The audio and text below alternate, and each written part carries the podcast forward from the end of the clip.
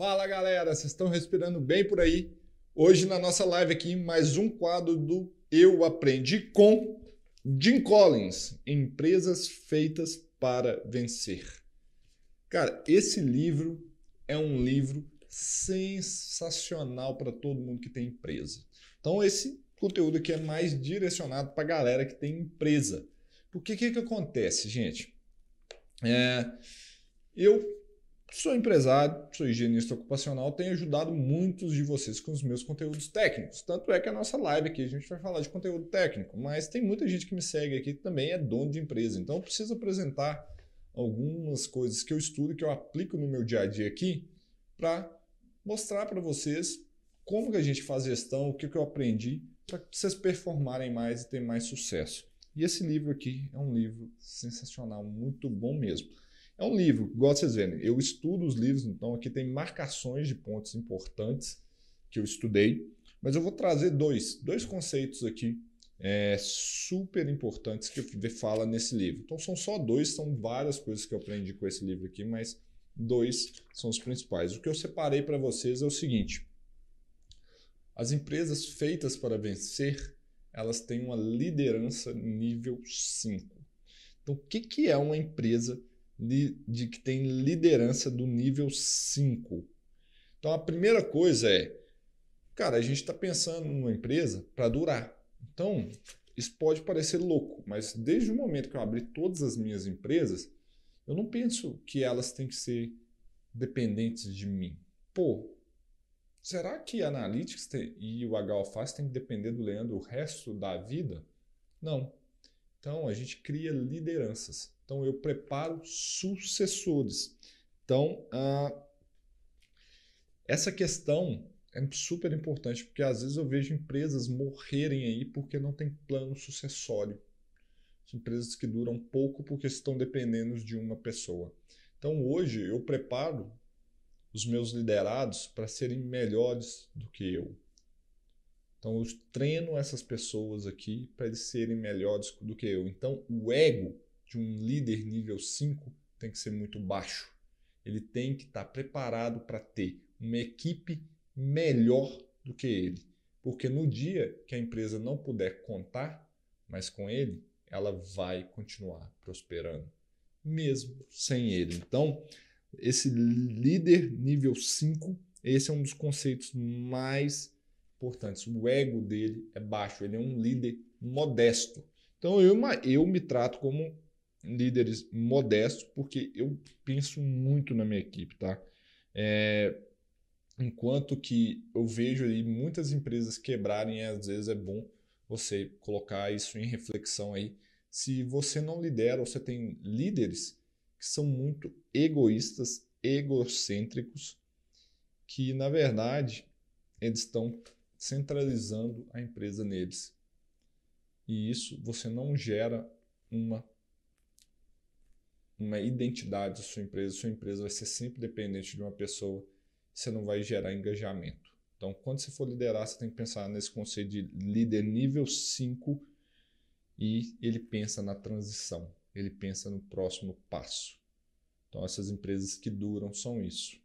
E outro tema, esse aqui que eu tenho que trazer para vocês é fora de sério, que é o conceito do porco espinho.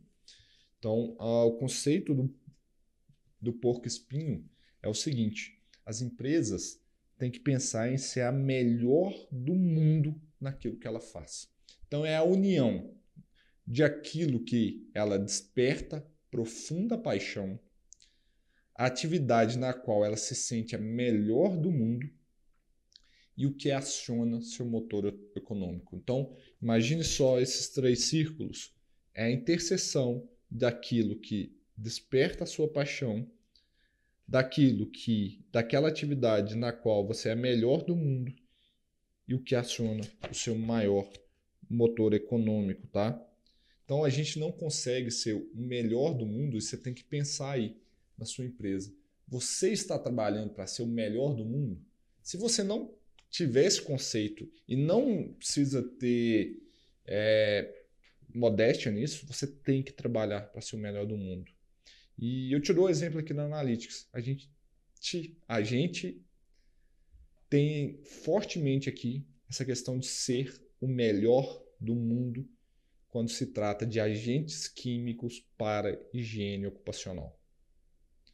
Ponto final. Então, é aquilo que me desperta paixão, é aquilo que a gente pode ser o melhor do mundo, porque não tem outra empresa que tem um conhecimento melhor que o nosso. E aquilo é o nosso motor econômico, tá? Então, é uma compreensão de mundo, é o que nos faz ir em busca do nosso competência essencial, do nosso desenvolvimento maior, tá? Então, quando a gente estabelece as nossas metas uh, e os nossos planejamentos estratégicos, é visando buscar ser o melhor do mundo nesse conceito porco-espinho, que são agentes químicos para a higiene ocupacional. Não é à toa que a gente tem obtido tanto sucesso e tem demonstrado que a gente pode fazer diferença em cada um da vida desses profissionais de SST. Por isso que a gente faz essa live, por isso que a gente tem os nossos treinamentos, por isso que a gente tem N coisas aqui para ajudar vocês performarem. E o nosso modelo de porco-espinho não é ser o maior laboratório, não. É ser o maior, ser a, melhor do mundo quando se fala agentes químicos. Então, isso é amplo. Isso nos ajuda a fortalecer e buscar atrás. Então, livro aqui, Empresas Feitas para Vencer.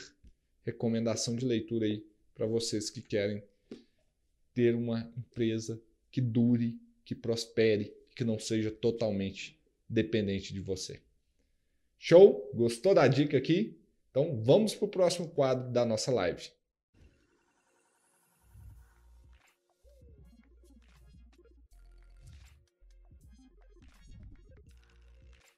Olá, pessoal. Aqui é a Fernanda Coelho. Estou aqui com o Leandro Magalhães no quadro de Frente com o Leandro. Eu sou aqui diretora de marketing da Analytics Brasil, da Galfácio, e esposa dele. Então, estamos aqui levantando algumas polêmicas, algumas coisas que vocês queriam saber sobre o Leandro, e eu mesmo vim aqui perguntar para ele e pedir para ele falar. Se ele não falar, eu mesmo vou falar. E aí, seria legal também, né, Fernanda, se o pessoal que está aqui também mandasse coisas que querem saber, comenta aqui embaixo, manda perguntas aí que você vai anotar e passar para a gente e me colocar aqui, né, encurralado na parede. Me ajudem aí, gente. Fala aí o que vocês gostariam de saber, Leandro, que a gente vai perguntar tudo, sem filtro aqui, tá? Vambora. então, vamos lá, Leandro. Leandro, explica para mim essa frase. Tudo que me tranquiliza me afasta do sucesso. O que, que você acha dessa frase?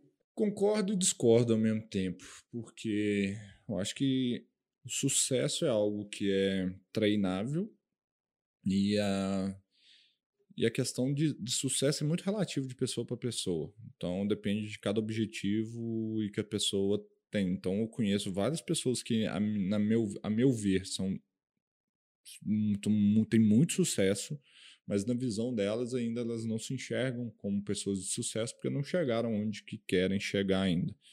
Mas tudo que me tranquiliza, me afasta do sucesso, eu acho que é algo ligado a assim, é, se eu estou tranquilo, quer dizer que eu estou numa situação confortável. Mas geralmente o sucesso requer desconforto. E principalmente para quem está no início da sua carreira e está em busca do sucesso. Então, acho que ela faz muito sentido para quem está engateando ainda. E eu falo, essa pessoa, eu não estou engateando, estou agora começando a dar os primeiros passos, nós aqui, né? Você também, Fernando. Eu acho que estar tranquilo nesse primeiro momento era estar acomodado com a situação do que eu vivo hoje. Mas eu gosto muito, da, pelo menos, dessa frase, estar tranquilo. Então, acho que para você obter sucesso também, você tem que ter na sua cabeça a tranquilidade. Então você tem que ter a tranquilidade para tomar determinadas decisões, que não que você possa tomar elas de forma mais racional e menos emocional. Então assim, é eu acho que principalmente como ah, donos de empresas ou profissionalmente, você quer o sucesso, você tem que estar em constante desconforto. Mas você tem que ter uma, uma consciência tranquila que aquela decisão que você está tomando, etc., é a melhor decisão e que você possa tomar ela com calma. Que você não precisa agir no desconforto, ah, no des, não é desconforto, não, no desespero ou em situações que possam trazer alguma consequência futura porque você tomou ela de, de, ímpeto, né? Então, assim, eu acho que essa questão da tranquilidade ela é muito importante também. Não é acomodar. É, eu, eu penso assim, talvez melhor reescrever essa frase era ser é, a comodidade te afasta do sucesso, em vez de a tranquilidade. Uhum. Porque se a gente fosse pensar assim, a tranquilidade, porque é algo que a gente busca. Não sei, eu, a gente é, sempre conversa assim, assim, Porque a tranquilidade é algo que a gente quer buscar. É, um, é. Estágio, é um estágio que a gente quer, cara. Eu quero, não quero tal, talvez assim ter que. É, por exemplo, exemplo simples, eu quero ter, chegar a um ponto da minha vida em que eu quero estar tranquilo de trabalhar quantas horas eu quero. Tá tranquilo. Mas qual que é a diferença, então, de tranquilidade e comodidade? comodidade é estar cômodo, é parado, as coisas não fazem a mesma diferença. É tranquilidade, é pensar, por exemplo, hoje é, eu não quero trabalhar, por exemplo. Eu posso ter um dia que eu não posso trabalhar, que isso não vai afetar, por exemplo, o resultado das minhas empresas, o resultado lá na frente. Eu posso ter, tomar uma decisão tranquila. Ah, você me acompanha muito, outra coisa que eu gosto muito é a questão de investimentos, né? Então, assim, é, eu criei, por exemplo, um colchão para mim, que é o quê? Para que eu possa estar com a cabeça tranquila na hora de fazer meus investimentos. Tanto é que a gente está desenvolvendo várias coisas. Aí volta uns quatro para trás, que é a nossa perguntar que, aonde que eu queria chegar, e toca no sucesso aí. A gente está desenvolvendo o Galfast Web, que literalmente vai revolucionar essa área. Então hoje eu tenho uma cabeça tranquila que eu consigo fazer esse investimento em uma nova empresa, numa plataforma, porque eu já criei o meu colchão de. Meu não, né? O nosso colchão é, de, de, de, dinheiro que, sim, o que eu faço ali, esses outros investimentos, não são algo que, que, se acontecer com a pior coisa do mundo, a gente consegue se sustentar durante um bom tempo. Então, é essa até tranquilidade. A comodidade, por exemplo, seria, cara, não vou investir no HO Fácil Web, não, porque. Para quê? tá, tá bom demais tudo aqui. Tá tranquilo. Então, é, não tá, tá, tá, tá ótimo, não preciso de mais nada. Essa, isso é comodidade. Uhum. Para mim, tranquilidade é poder fazer as coisas que você quer da maneira que você quer, sem que isso gere consequências lá na frente que possa te afetar de forma muito negativa. Então, assim, essa para mim é a diferença de tranquilidade e comodidade. Legal. Isso aí, pessoal. Essa pergunta foi mais séria, mas me aguardem nas próximas. E ó, aproveitem a live que vai começar agora, hein? Até a próxima.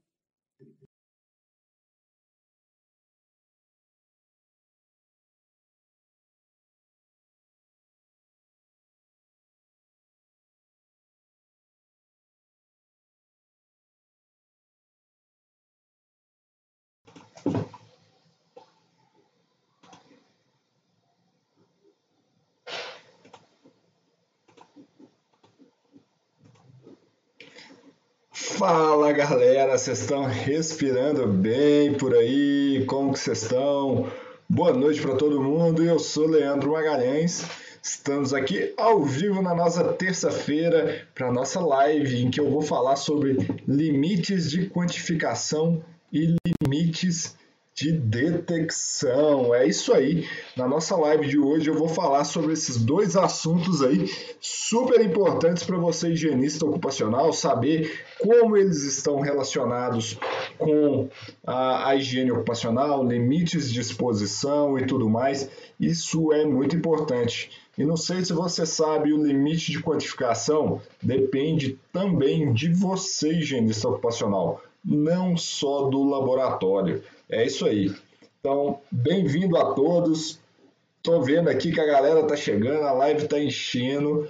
É muito legal saber aqui. Eu estou vendo que tem a galera de sempre aqui no chat, uma turma boa, é, uma galera massa. E eu queria saber quem são os novatos aqui dessa live. Quem são os novatos? Por quê?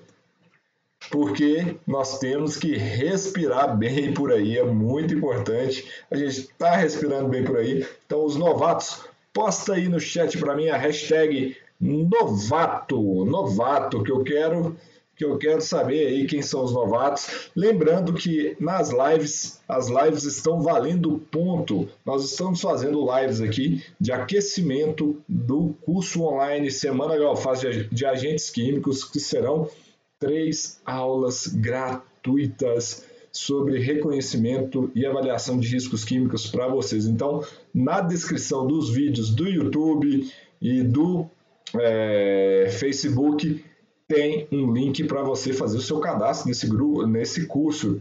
Para a galera do Instagram, é só ir no meu, só ir no meu perfil e lá clicar no meu perfil, tem um link lá e fazer sua inscrição. Entrem no grupo do Telegram, que a gente manda conteúdo extra e quem fizer resumos aqui dessa live, postar no stories, detalhe, hein, gente, tem que postar no seu stories, postando no seu stories, me marcando arroba Leandro Magalhães é, underline oficial e a hashtag eu sou HO ganha pontos.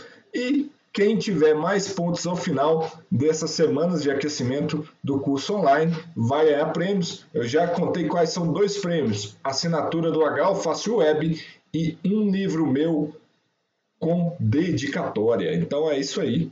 É o que está valendo no momento para gente, tá? Espero que vocês engajem, curtam muito esses conteúdos que eu vou trazer para vocês. E eu tô vendo aqui tem uma galera novata e tal. Para galera novata, não sei se vocês sabem, mas eu faço conteúdos todas as terças-feiras há mais de há dois anos. Há dois anos, tá? Então tem dois anos que eu produzo conteúdo todas as terças-feiras às 19 horas sobre agentes químicos e estratégias de amostragem para higiene ocupacional. Então eu venho aqui, vou falar para vocês na orelha de vocês uma hora e aí eu vou passar muito conteúdo e aqui vocês vão aprender realmente dicas para vocês já usarem no dia seguinte. Vocês podem também contar com todo o suporte da Analytics Brasil, que é o meu laboratório, meu laboratório que está aí, a minha equipe está à disposição de todos vocês durante esse período aí de crise que nós estamos vivendo. A equipe da Analytics está a postos em home office para atender todos vocês, tirar a dúvida, porque a Analytics, o foco nosso não é vender amostra. Nós vendemos conhecimento e segurança. Nós somos o porto seguro dos profissionais de higiene ocupacional. Então vamos lá, vamos tornar a higiene ocupacional fácil. Falei tudo aqui, que eu precisava. Recados dados, agora é hora de conteúdo. É, os novatos, muito bem-vindos, muito bem-vindos. É muito bom contar com vocês aqui pela primeira vez. E os meus veacos, os meus veacos que estão aqui comigo há dois anos. Cara, bom demais ter vocês aqui mais uma noite de muito conteúdo. For, gente, eu estava contando, foram mais de 70 horas de conteúdo que eu já produzi para vocês. É mole? É mole. De graça aqui, hein? Então, 70 horas de conteúdo sobre agentes químicos. Então, vamos falar de limites de quantificação e limites de detecção e o que, que isso impacta na vida de vocês como profissionais de higiene ocupacional. Ah, que está com um probleminha aqui. Deixa eu ver. A internet, meu computador tá das melhores. Tá travando aí no YouTube? Galera, deixa eu ver aqui. Já sei até o que, que é. Tem que pausar umas coisinhas aqui que estão enchendo o saco. Deixa eu ver aqui com o pessoal. Pessoal da equipe, deixa eu só passar um recado aqui que estão subindo coisa no nosso no nosso sistema online tá comendo minha internet. E aí fica travando para vocês. Então, pessoal, parem de subir as coisas da internet aí, que senão vai me derrubar. Tá travando, né?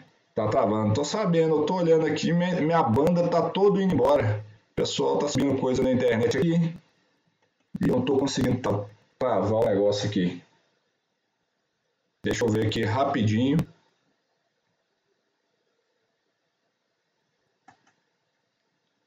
Deixa eu pedir. A... No, no Insta tá ok, o problema tá sendo computador, gente. Mas deixa eu só pedir aqui que está tá atualizando o, nosso servidor. E já que não estava travando no Instagram, alguém resolveu me ligar, né? Então, para travar. Ah, deixa eu ver. Minha, minha internet está falhando mesmo. É, tô, tô, atualizando aqui. Eu não tô conseguindo. Deixa eu. Já sei o que eu vou fazer, galera. Espera um minutinho que eu já sei o que eu vou fazer. Vou pedir para vocês um pouquinho de paciência.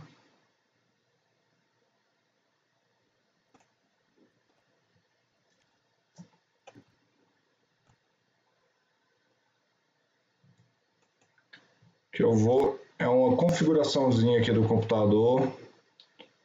Eu já vou resolver, já vou resolver. Só um minuto aí, turma.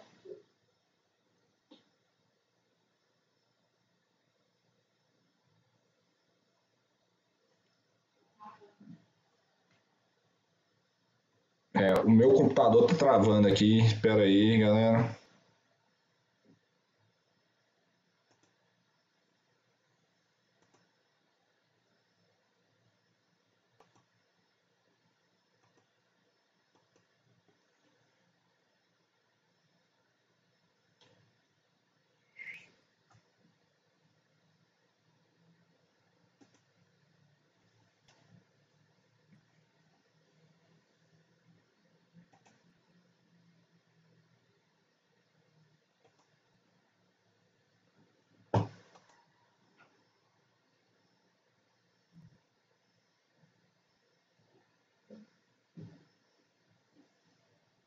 É, pessoal, o negócio tá preto aqui, tá travando tudo.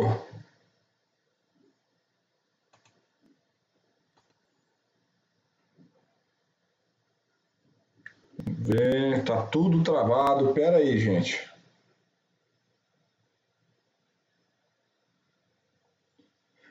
Nós vamos arrumar, nós vamos arrumar. Pera aí.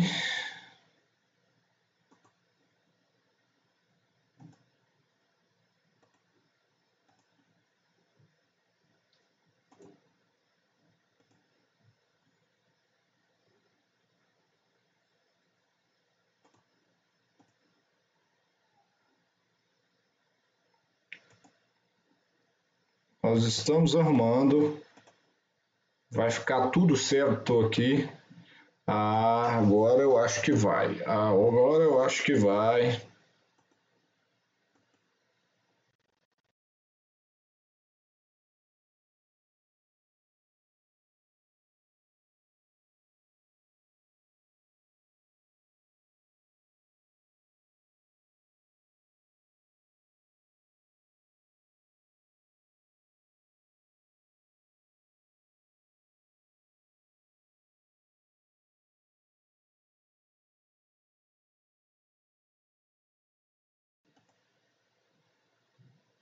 Vamos ver aqui. Melhorou aí, pessoal? Vamos ver aqui, galera. Acho que agora deu uma melhorada aí, não deu não?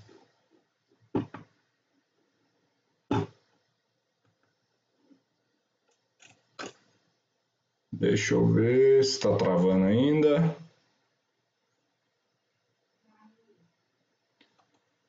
Beleza, agora parece que voltou ao normal aqui, estava consumindo a memória do meu computador ah, e estava atualização aqui, a gente está subindo os vídeos, uns vídeos aqui aí travou a internet, mas vamos lá, agora voltou ao normal, bora! Agora dá para falar para vocês. Ao vivo, né? Quem sabe faz ao vivo, agora tá normal. Vocês estão sem som? Tá sem som aí, pessoal? Ah, tá. Beleza, agora vai. Então, galera, é o seguinte. É... Vamos falar de limite de detecção limite de quantificação. Sem chorumelas agora. Agora não tem o que mais fazer. Tá? Não enrolar mais não. Bom, pessoal, vocês, quando estão fazendo a amostragem, vocês têm que ficar ligado na questão do limite de quantificação. Por que, que, que é esse negócio?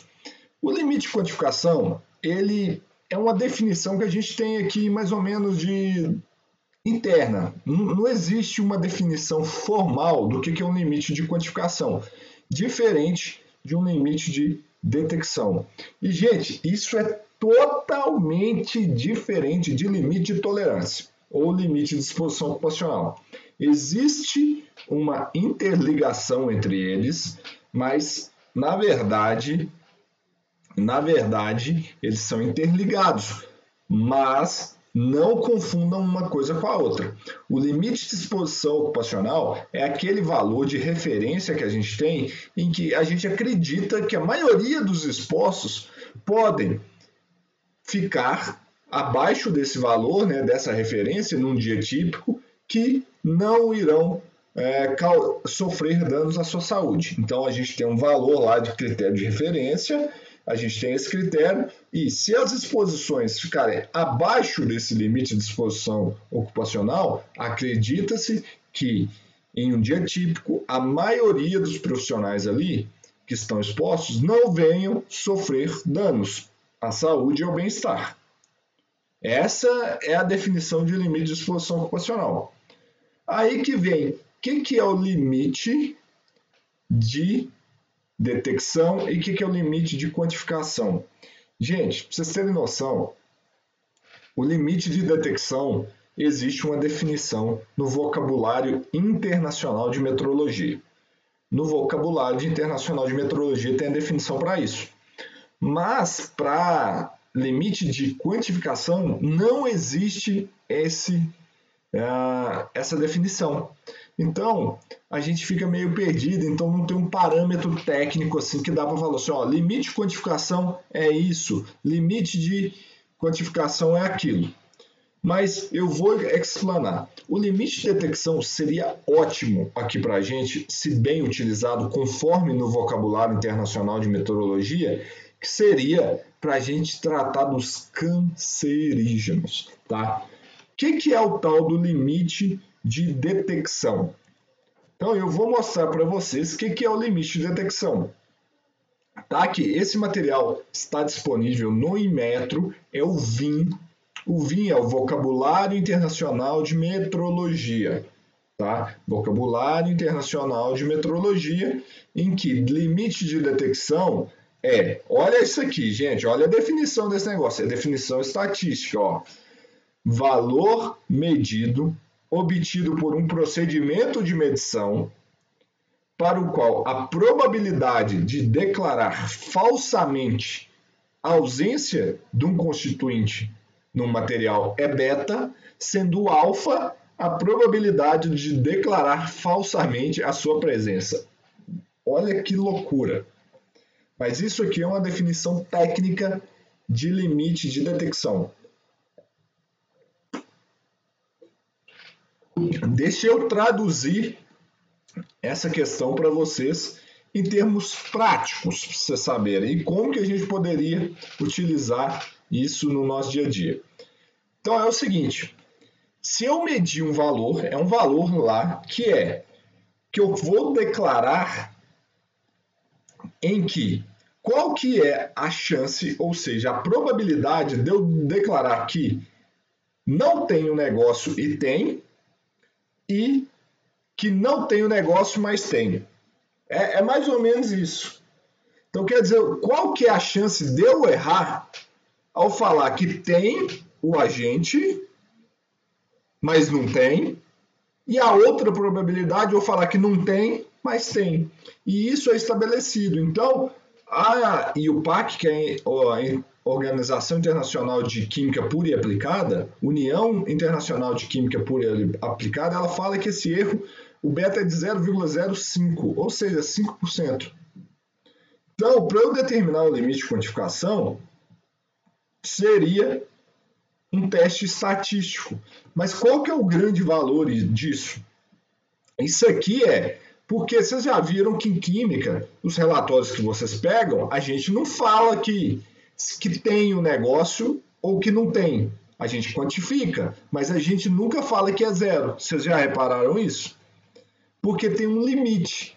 Então, isso aqui, por exemplo, é a questão dos carcinogênicos. Para todos os agentes que é qualitativo, a gente deveria utilizar limite de detecção, que é um teste de hipótese em estatística. Ou seja, eu vou pegar os dados lá que eu fiz, a minha amostra, e vou fazer esse teste de hipótese com erro alfa e beta de 0,05, e aí eu vou declarar qual que é o valor ali em que eu encontro esse alfa e beta de 0,05. Quer dizer que eu tenho a chance de 5% de falar que tem o um negócio, mas não tem, ou que não tem o um negócio, mas tem. Sacou a ideia? Então isso aqui é muito útil para a gente fazer, por exemplo, para carcinogênicos. Principalmente os carcinogênicos que estão lá falando, olha, a simples presença, ou seja, qualquer possibilidade de exposição ocupacional a esse agente pode gera uma um, um ensejo ao adicional de é, adicional não, um ensejo de aposentadoria especial. Mas como que eu falo que tem ou não tem o agente? Seria rodando um teste na amostra e encontrando o limite de detecção conforme o vocabulário internacional de metrologia. Ou seja, eu tenho 5% de chance, eu só posso ter 5% de chance de declarar que tem uma coisa e não tem, e também 5% de chance de declarar que não tem o negócio, mas ele está lá. Imaginem só, teste de doping de substâncias que não podem ser encontradas. Como que você fala que tem um, um agente e que não tem um agente. Eu preciso rodar uma estatística, um teste estatístico, em que eu tenho 5% de chance de falar o errado. Estou conseguindo melhorar aqui? Comenta para mim. Comenta aqui para mim, por favor, porque eu quero saber se eu estou conseguindo fazer entender. Eu não vou mostrar o procedimento de cálculo disso. Mas o que eu estou mostrando para vocês é que limite de detecção é determinado. O Anderson comentou um negócio muito legal. Então, quer dizer, você tem 95% de confiança, não de exatidão, de, você tem 95% de confiança de que você está declarando que o resultado está correto. Ou seja, que o que tem lá está lá, ou o que não tem lá não está lá. Mais ou menos isso. Ficou mais ou menos clara a ideia? Por quê? O que é detectar? É eu falar se tem ou não tem. Concordam comigo? Então eu tenho que ter 95% de confiança que eu, quando eu falar que tem o um negócio, ele tenha. E eu tenho que ter 95% de confiança quando eu falar que não tem o um negócio, não tem. Entenderam? Isso aqui tem que ser calculado para cada método. Existe um procedimento para cálculo disso aqui. E aí, o Charles falou, então você tem uma chance de 5% de errar no seu diagnóstico. ah, Rubens, essa foi boa. Essa foi boa. Mas, gente, isso é importante demais vocês entenderem porque, assim, quando eu falo de detecção, eu estou afirmando se tem ou não tem o agente. Concordam comigo? Detectar é isso. Eu estou falando, aqui tem o agente, ou aqui não tem o agente. Então, eu tenho que saber como falar isso, porque eu não consigo te dar 100% de certeza que tem o negócio. Eu não consigo te dar 100% de certeza que não tem ou que não tem o um negócio. Então eu tenho que pensar é qual que é a minha confiança em declarar que se eu detectei o agente, ele realmente está lá e qual que é a minha confiança em se eu falar que não tem um agente, ele realmente não está lá. Porque detecção é isso. Detectar é, não é falar quanto, é falar se tem ou não tem. Então é um teste estatístico de hipótese.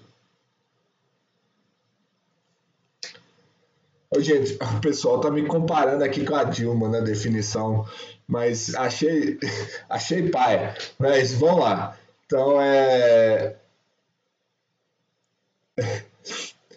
Uma coisa para vocês entenderem: 0,05 não é o limite, é o, o grau de incerteza, o grau de confiança, tá? É o grau de confiança. Você tem que rodar o teste, você tem que rodar o teste para, para encontrar qual que é o valor de limite de quantificação, tá? Então, é...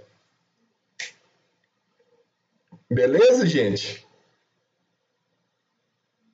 Entenderam aqui? Então, 0,05 não é o valor, porque você pode, às vezes, estar medindo um calhamaço, um negócio gigantesco. 0,05 é o grau de confiança, ou seja, 95% de confiança, ou seja, 5%, 5% de inconfiança. E o limite, você tem que rodar um teste de hipótese para alfa e beta, teste de hipótese alfa e beta, para chegar ali, para você indicar se tem a presença ou a ausência do agente. E aí ele vai te dar o valor. Tá Acima desse valor, acima desse valor aqui, X, que eu rodei o teste, se você, você tem 95% de confiança de falar que o agente está ali mesmo. Abaixo desse valor, você tem 95% de chance de declarar que esse agente não está. Beleza? Então, ele é definido no procedimento de análise. O laboratório tem que definir. Tá? Então, o laboratório tem que fazer. E no caso de laboratórios de higiene ocupacional, isso é dado em massa, tá? Então, o limite de detecção. Isso aqui é detecção. Então, eu tenho que esclarecer essa, essa complicação, essa explicação da Dilma aqui, por causa que o que? Que agora eu vou falar de limite de quantificação, tá? Então, eu vou falar limite de quantificação. Diferente do limite de detecção, esse não tem esse não tem uma definição estabelecida no vocabulário internacional de metrologia. Isso não tem. Então, o que, que a gente pode definir que, que é um limite de quantificação? É a menor quantidade que o laboratório consegue quantificar, ou seja, medir, falar quanto que tem com confiança estatística. É mais ou menos isso. Qualquer lugar que você chegar para ver essas definições é mais ou menos isso. E quem determina o limite de quantificação é o laboratório. Quem determina o limite de quantificação é o laboratório. E ele virá em massa. Em massa. Miligrama, micro, micrograma. Então, aí vocês têm que entender. Então, se é a menor quantidade que eu consigo quantificar com confiança estatística, então, nós vamos lá. Se os limites de exposição ocupacional são dados em concentração e o limite de quantificação do laboratório é dado em massa, então quer dizer o quê? Que o limite de quantificação para você aí que está fazendo a amostragem, ele é variável. Por quê? Concentração é igual a massa sobre volume. Então, a massa do limite de quantificação é fixa, dada pelo laboratório. E agora, ele pode variar de acordo com o limite, com o volume de ar que você, que você pega, que você coleta. E aí começam os problemas na hora da avaliação. E quem faz amostragens com pequeno volume? O que, que acontece? Como concentração é igual a massa sobre volume, quanto menor o volume, menor a minha concentração. Ou seja, ó, quanto menor o volume, maior a minha concentração. Se eu tenho um limite de quantificação que a massa é fixa. Ou seja, eu coletar com pouco volume, eu vou estar tá jogando o meu resultado, a minha concentração no limite de quantificação, vocês estarão jogando o limite de quantificação para vocês lá para cima. Enquanto se vocês fizeram uma, uma avaliação com volume maior, vocês vão jogar o limite de quantificação de vocês para baixo. E aí que entra a beleza da, da parada a beleza do negócio, que é o quê? Se limite de quantificação é a menor quantidade né, que eu consigo medir com confiança estatística, eu quero que vocês parem para refletir sobre isso aqui. Comenta aí no chat comigo. De que adianta você ter um limite de quantificação que é, por exemplo, maior do que o limite de tolerância? Do que, que vai adiantar? Do que adianta eu ter a minha menor capacidade de medição maior que o valor de referência em que eu acredito que a maioria das pessoas expostas acima dele vão estar doentes. Então, o limite de 40, ó, o limite de quantificação tem que ser muito menor do que o limite de tolerância. Sacou? Então, para vocês fazerem amostragem de campo, vocês têm que mudar o pensamento desse negócio de coletar pouco volume, bicho. Vocês têm que coletar muito volume. Muito volume para jogar o limite de quantificação, a sensibilidade de vocês para baixo.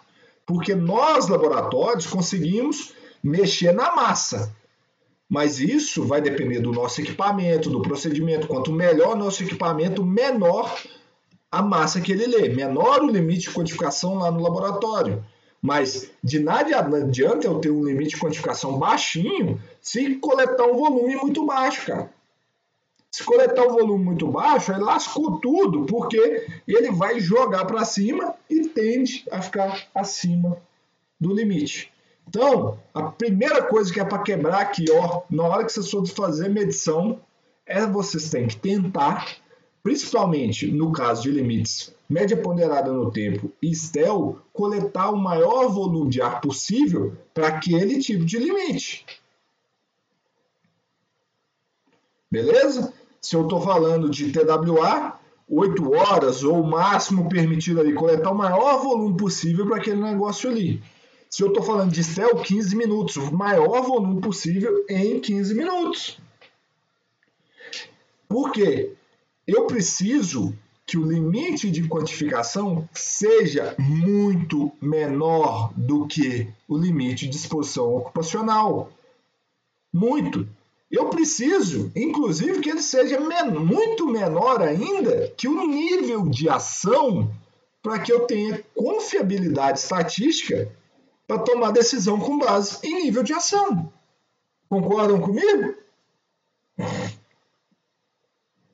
Concordam comigo? Então, gente, quando vocês verem esse negócio de limite de quantificação, tem muita gente que não entende o que, que implica isso lá na sua amostragem. Mas implica que se você não coletar um volume de ar suficiente, não adianta você ter o melhor laboratório da galáxia que você vai ter um resultado ruim. Porque o limite de quantificação ele está relacionado. Ele está relacionado à amostra, o limite de tolerância e ao volume de ar coletado. Tá? Então, vocês têm que buscar nos laboratórios de vocês menores valores de limite de quantificação. Quanto menor o valor de limite de quantificação, mais robustez, sensibilidade você tem nas metodologias. Diferentemente, igual metodologias mais antigas, como Impinger, essas coisas assim, geralmente o volume de ar é pequeno e aí você perde sensibilidade. Entendeu? Então vocês têm que ficar muito atento a isso. Então vocês têm que às vezes fazer algumas continhas para saber qual que é o nível de ação. Vocês têm que pensar que concentração é igual a massa sobre volume. Concentração é igual a massa sobre volume. E a concentração que vai vir do laboratório em miligrama por metro cúbico. Então você coloca no concentração o seu nível de ação. Você coloca na massa a massa do limite de quantificação do laboratório. Você já vê aí qual que é o volume de ar que você tem que coletar para atingir o nível de ação. É assim que se faz algumas continhas para você conseguir ter confiabilidade. Ou seja, quando vocês forem amostrar, vocês têm que tentar aí coletar sempre o mais próximo possível do volume máximo daquele método. Quanto mais próximo do volume máximo, maior sensibilidade, mais, mais confiança você vai ter nos métodos. Só que, e aí agora vem os poréns, nem tudo são flores. O que, que acontece, gente? Tem algumas substâncias, e quem é meu aluno do método agrofácil e do mestre da CGH já sabe, a CGH é uma danadinha. Ela é danada mesmo. Ela chega pra gente e fala assim: eu tô pouco me lixando para vocês sobre a viabilidade técnico, técnica e comercial desses negócios. Então eu vou estabelecer uns limites aqui que eu acredito que é o que vai proteger o trabalhador. E aí, vocês se viram aí para desenvolver tecnologia. Então, Aí a CGH em 2018 veio com um limite para cromo hexavalente. É só um dos problemas. Ela veio com um limite para cromo hexavalente de 0,00002 mg por metro cúbico TWA. Não é todo ruim, não. Se você considerar que é. Ah, detalhe, inalável. Beleza se eu considerar que eu coleto 980 litros, mil litros, dá para chegar ali com 2 microgramas, 1 micrograma, eu consigo chegar no, no nível de ação. Então, não está todo ruim, não. Geralmente, os métodos são bem sensíveis para cromo 6. Mas aí ela ferrou a parada no STEL. O limite STEL é 0,00 0,05 miligramas por metro cúbico.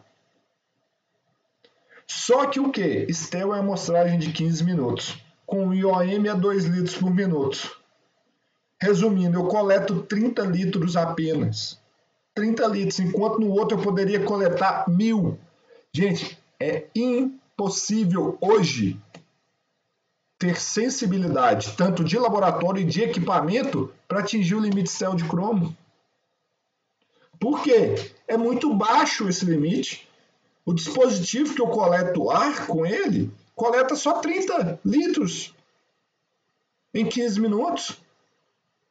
No outro lá, beirando mil, eu já tô assim, ó, na tábua da beirada, como diz aqui em Minas Gerais, com 30 litros, não fazem cosca.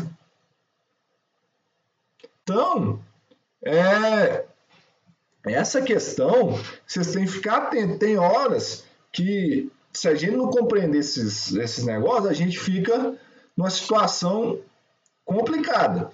E tem outros limites que são assim também. O berílio, 0,00005 litros por minuto. Se você não mostrar próximo de, de mil litros, cara, você está lascado. Você não vai ter sensibilidade. TDI, os isocianatos. O limite agora é em ppb, parte por bilhão. Se você não mostrar volume suficiente, tá lascado. Não atinge. Entenderam a conexão entre limite de detecção e limite de tolerância ou limite de exposição ocupacional? São totalmente, são coisas completamente diferentes, mas estão interligadas. Eu preciso que o meu limite de detecção tenha tenha seja capaz suficiente suficientemente capaz de ser menor que sendo bem sincero de, de 4 a 5 vezes menor do que o limite de exposição ocupacional para que eu tenha confiabilidade estatística eu tenho confiabilidade estatística de fazer a medição. Entendeu? Então, isso daí vocês têm que ficar cristalino na cabeça de vocês para não confundir esses conceitos. E não confundam esse negócio com limite de detecção também, que às vezes eu vejo essa confusão danada. Ah, qual é o limite de detecção? Nenhum laboratório que eu conheço hoje reporta limite de detecção. Limite de detecção. Testando conforme eu vim. Essa é uma ótima saída para os carcinogênicos. Nós estamos estudando aqui na Analytics para a gente colocar isso em uma rotina para, para os carcinogênicos. Porém, os testes estatísticos são complexos, não é algo trivial de ser feito. Não é trivial. Então a gente está estudando uma maneira de colocar isso de uma forma comercial. Mas por enquanto não, nós não, não conseguimos encontrar essa forma comercial de deixar aí, porque isso aí vai ser uma ótima saída para os carcinogênicos. É assim que, por exemplo, funciona na área de alimentos. É assim que funciona, por exemplo, no doping, detecção ou não. Então você tem que ter, não tem como você falar 100% de certeza que esse que tem ou não tem. Mas você tem uma, uma chance de errar, 5%. Então é isso que a gente trabalha com estatística. Ficou claro na cabeça de vocês essa questão do limite de quantificação, limite de detecção e limite de tolerância? Isso aí tem que ficar claro, claríssimo, transparente na cabeça de vocês. Porque senão corre o risco de, na hora de fazer as amostragens, chegar lá e ó, puf, toma ferro. Tem que ficar 100% claro. Tá? Então, quando os métodos são desenvolvidos, eles já são feitos pensando nessas condições. Mas o que, que acontece? Por exemplo, o método de cromo 6, ele foi feito ó, há muito tempo atrás. O limite da CGH foi atualizado em 2018, cara, dois anos atrás. Se você seguir o que é está falando o método, você não chega nem a pau. Mas nem a pau. Próximo. Então, às vezes tem que ficar atentos. Algumas coisas, se tiver alguma atualização no meio tempo aí, já era, entendeu? Então a gente tem que seguir o que está no método, mas tem que saber se o método ainda consegue atingir a, a, esses limites que eu preciso, porque às vezes atualizou o limite. E a CGH é danadinha. CGH é danadinha. Direto, direto ela causa uns uma dor de cabeça na gente.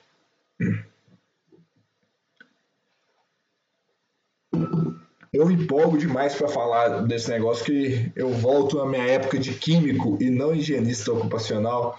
Então é sempre bom voltar a, a ser químico de vez em quando também.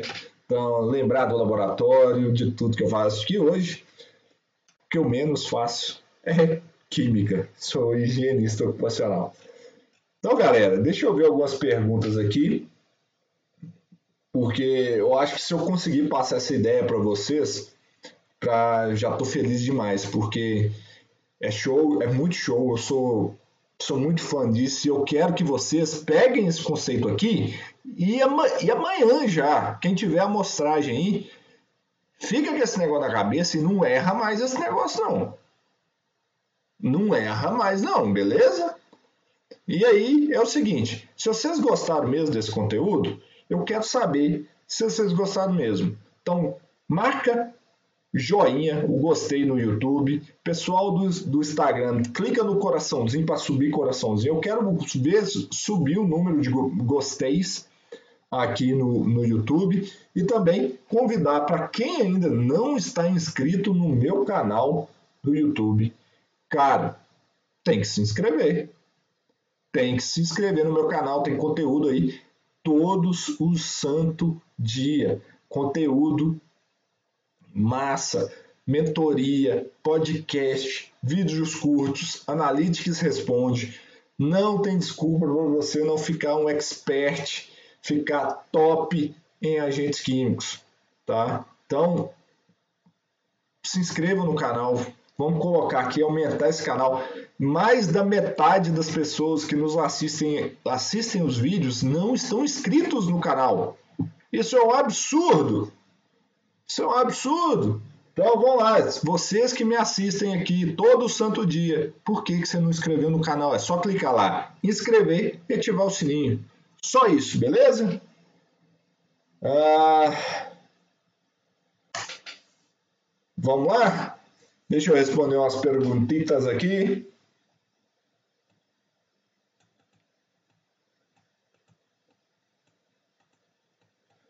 pessoal falou, o Paulo Roberto falou que não está conseguindo enxergar isso em campo, ah, porque acha, é, que ele entende que isso é um, uma questão do laboratório. Paulo, não é bem assim não, porque quem determina o volume de amostragem, tá? É, o volume de amostragem, quem determina é o você em campo.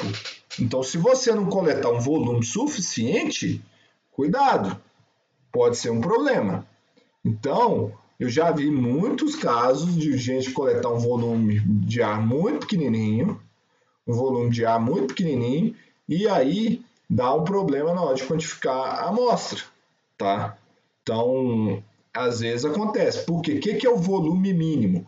O volume mínimo é se você estiver amostrando a, a exposição do trabalhador nas condições eh, de exposição igual ao limite, ele vai ser quantificado. Ele vai poder ser quantificado. Mas pode ser que houve uma atualização do limite. E aí você precisa estar atento. Então, não adianta focar só em volume baixo, tá? Então, às vezes, questão de nível de ação, o que eu estou falando é tentem sempre mostrar um volume mais alto para você ter mais sensibilidade. Quem escolhe o volume é você. Você quer ter mais confiabilidade nos seus resultados ou menos? Você quer ter menos chance de errar ou mais chance de errar? Então aí você que determina o volume de ar que você vai mostrar.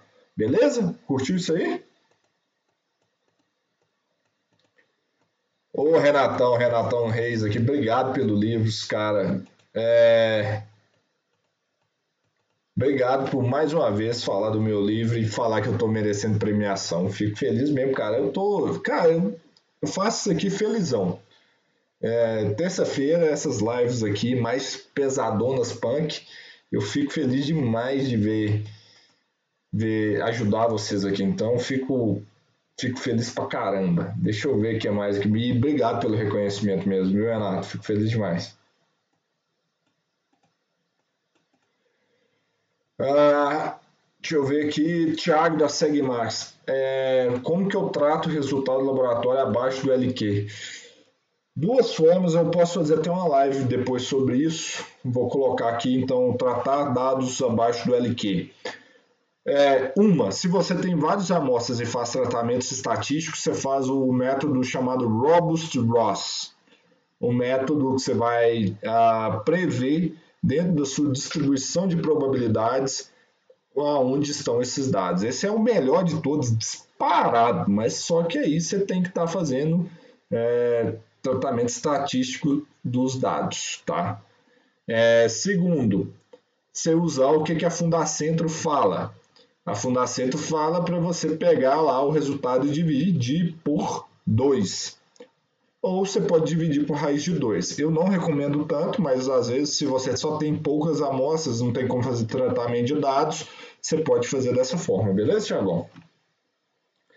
Ulisses, para quem é novato, se assusta. Calma, calma. Vai vendo aí, tá tudo certo, Ulisses. Foi mal se peguei pesado, mas hoje eu empolguei com esse assunto aí. É porque que acontece, gente? O que, que eu vejo? A galera vai explicar o que é limite de codificação, limite de detecção, um monte de baboseira aí e não entende. Então, às vezes, eu, eu chego aqui metendo o pé na porta mesmo para que vocês tomem um sustinho aí, mas peguem conhecimento. Para quem é novato, aí eu quero saber quem são os novatos. Conseguiram pegar o conceito aqui? Conseguiram? Conseguiram guardar isso aqui e ver a aplicabilidade amanhã para vocês? Marcelo falando que vai pegar o cérebro caiu no chão ali. Ai, que isso, meu cara. Eu fui comparado até com a Dilma, bicho. É, é, é brincadeira, vocês são fogo, viu? Então eu vou, vou, nunca mais vou explicar limite de detecção na minha vida. Ah, que legal. O Guidovão falando que tá abrindo a cabeça. Show de bola. Deixa eu ver aqui.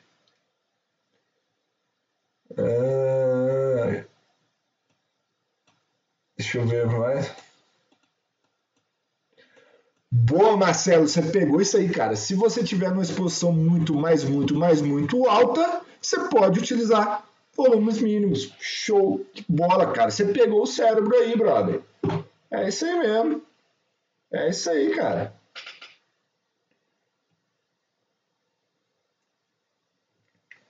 Vamos lá, vamos lá. Ah, legal.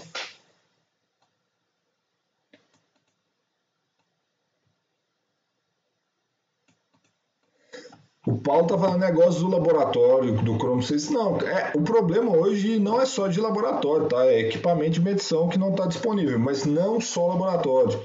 Então, é um caso que a gente vai ter que usar volumes máximos, tá? É, é, a, a ideia principal aqui, gente, usa volumes máximos, beleza? Ah, deixa eu ver aqui.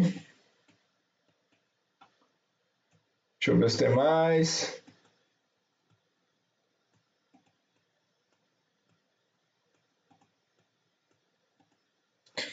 É, eu, eu te entendo que você está com essa questão do, do laboratório aí, Paulo, mas não é só laboratório não, tá? É, depende muito de vocês em campo também e dos equipamentos que vocês estão usando, tá? Então não é só laboratório. Laboratório é uma parte fundamental para encontrar o limite de quantificação ali, sim. Quanto menor o do laboratório, mais importante, mas você precisa focar em volume também, beleza?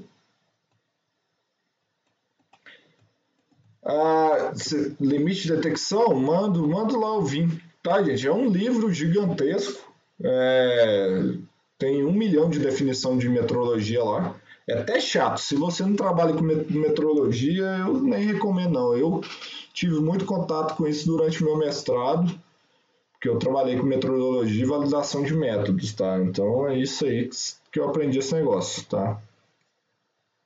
Ah, a pessoa perguntando limite de quantificação da Linache, não tem. Não tem limite de quantificação da Linache, beleza? Galera, vamos encerrando essa live por aqui. Já deu uma hora, uma hora e borrachinha. Ah, Rubens, eu sei isso. O Rubens está brincando negócio da Dilma aqui, mas eu, eu tomei para mim para fazer piada, tá, Rubens? Não se preocupa não. Eu tô só brincando aí mesmo. É, eu sei que você tem liberdade para brincar comigo, meu amigo, até zoando. Ah, então vamos lá, gente. É, lembrando que quem não se inscreveu no curso, se inscreve, é só clicar no link abaixo do vídeo aqui no YouTube ou lá no meu perfil. Entrem no Telegram, entrem lá no Telegram da Semana Galfaz de Agentes Químicos e Postem um resumo. Eu quero ver vocês postando print dessa live aqui, me marcando nos stories. Eu quero ver se essa galera é HO raiz e tem orgulho, ó. Hashtag eu sou HO. Abraço, boa noite pra vocês, gente. Prazerzão. Amanhã eu tô de volta.